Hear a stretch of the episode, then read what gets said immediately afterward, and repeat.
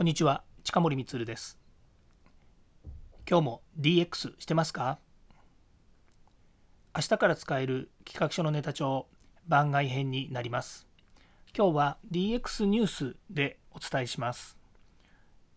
2020年 DX 市場の将来展望という中にですね2030年には DX 投資が3兆円を超えるというニュースがありましたのでこの辺についてお話をしたいと思います。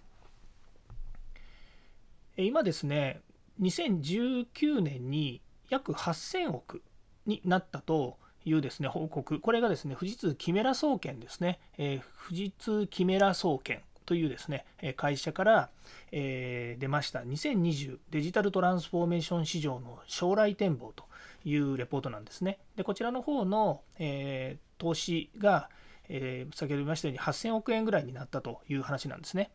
まあ、2019年っていうとですね、まあ、大体2018年ぐらいから DX っていうふうに言われ始めたので、まあ、8000億あるっていうのは結構な金額かなというふうに思います。で前にもお話ししましたようにですねあの DX っていう概念とそれからまあその他製造業がですね行っている例えば IoT とか AI の投資っていうのとはですねまた若干ですねあの色合いが違うんですよね。あの企業が DX にこう走る、まあ、この走るというかですね DX しなければいけないというのはですね、まあ、いろんな意味でビジネスのですねいわゆるマネジメントの要素がすごく大きいわけなんですけれどもまあ、ここでいう DX っていうのはですね、企業が、え、自らですね、デジタル化に進んでいくと、企業がデジタルによって新価値のえー、創造をしていくかもしくは生産性の向上をしていくかっていうようなところの、えー、まあ、道筋はあるにしてもですねあの投資をしていくということに関してですね、え、レポートが出ています。でそうするとですね2030年には3兆円ですって。3兆円すごい金額ですね、えー日本の GDP が予算か。予算が30兆円ぐらいですか。ですからそれの約1割がですね、え DX 投資に充てられるということになりますね。別に国家予算を使うというわけではないので、そういう意味では、えー、まあそうですね、企業が投資するということになるということですよね。まあ回り回っていろんな状況はあるんだと思いますけれども。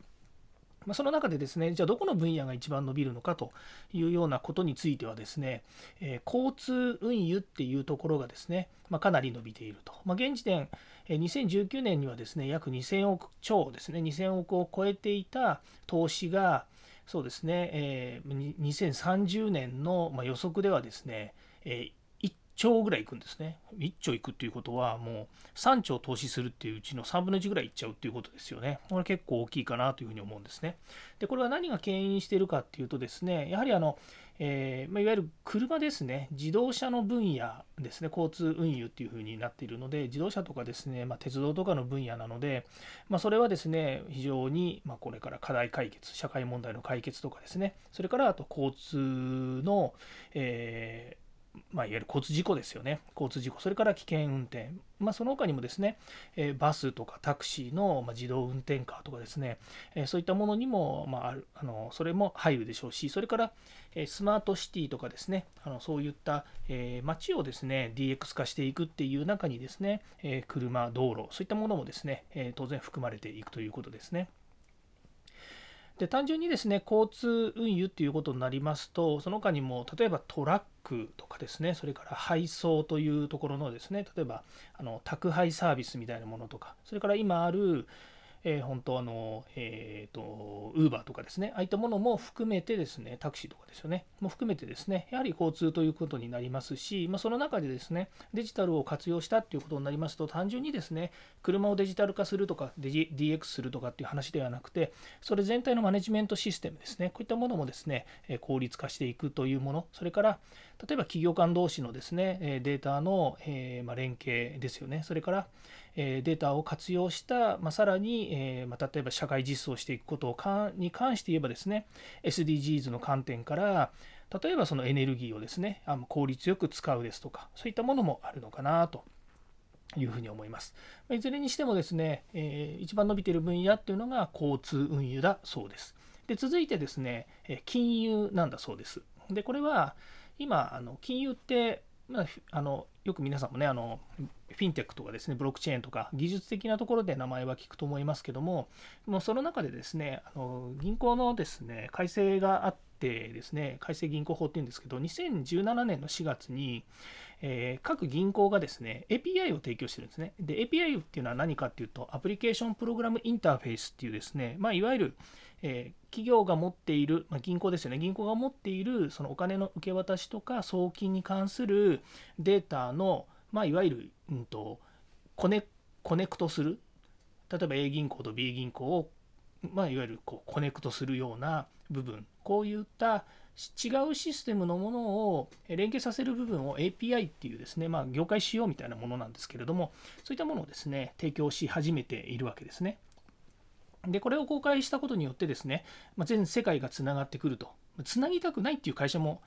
あの銀行とかもあるし、えー、つながない方がいいって思うところもあるんですけれども、基本基本的にはですね、やっぱりつないだ方がですね、あのサービスとしては良くなる。つまり、えー、ただ、その誰かがあのいい思いをするとかどうこうっていう話じゃなくてやっぱり世界的にですねつながることによって、えー、まあ、メリット巨樹を得られるということなんですよね。これ面白いなと思うのがちょっともう聞きかじりでも今ここだけのここだけっていうかこう話しますけれどもあの例えばあのそうですねあのどこだどこっつったらえっ、ー、とあ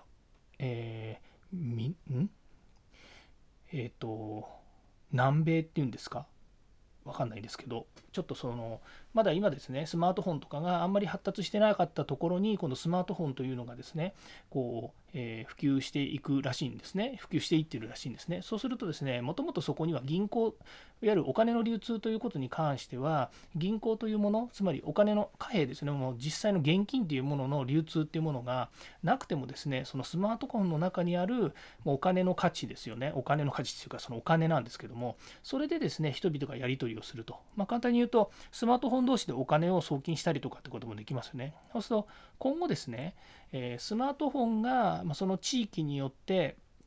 あのどんどん、まあ、あの通信も含めてですけれども発達をしていくとそこでスマートフォンを持っていればですね、え、当然、ま、通話ができる電話ができるという以外にですねあのお金とかですねその仕事上の、えー、そうですね金金銭のやり取りとかですねから物を買うということにおいても全てですねその中で解決できるということであれば、ま、そこの地域のですね銀行はま正直言えばいらないわけですよね。まあ、そういうふうにですね銀行が果たす役割っていうもの、ま、もちろんそのスマホの中にある向こう側はやっぱりあのいくらなんでも銀行がやってるとかですね、その、えー、まあ、あのフィンテックのようにですね、えー、いわゆるデジタル銀行みたいなところがやってるのはいますけれども、でも実際にその物理的に、ま、銀行というですね、場所とか、から施設とか、そこにいる、え、要因ですよね、銀行マンの方って言った方がいいんですかね、そういったものがいるかっていうと、いらなくなってくるっていうのもあるわけですね。で話を戻しますと、やはりそういうお金が動くところっていうのは、まだまだ効率化する部分もありますし、逆にデジタル化したり、そういった厳格なですね、システムを作るということで、皆さんの大事なお金を守るとかですね、それからま投資の部分もそうですよね。1秒もう1秒単位というか、もうコンマ何秒単位で、例えば株の取引をすると何円儲かりますと。ただ、まあ全体の資産がですね、多ければですね、それが100万、200万、もしくは、え、それ以上の単位でですね、やっぱりあのお金が戻ってくるとか、もう株が売れるとかですね、そういったことに関して言えば、やっぱりこう、えデジタルがですね、どんどん進化することによって、そのことに投資をしたりとか、それからそのことを、やはり積極的に推進していったものが、まあ、いい思いをするというかですね、まあ、それも含めて、そうですね、投資なのかもしれないんですけどね。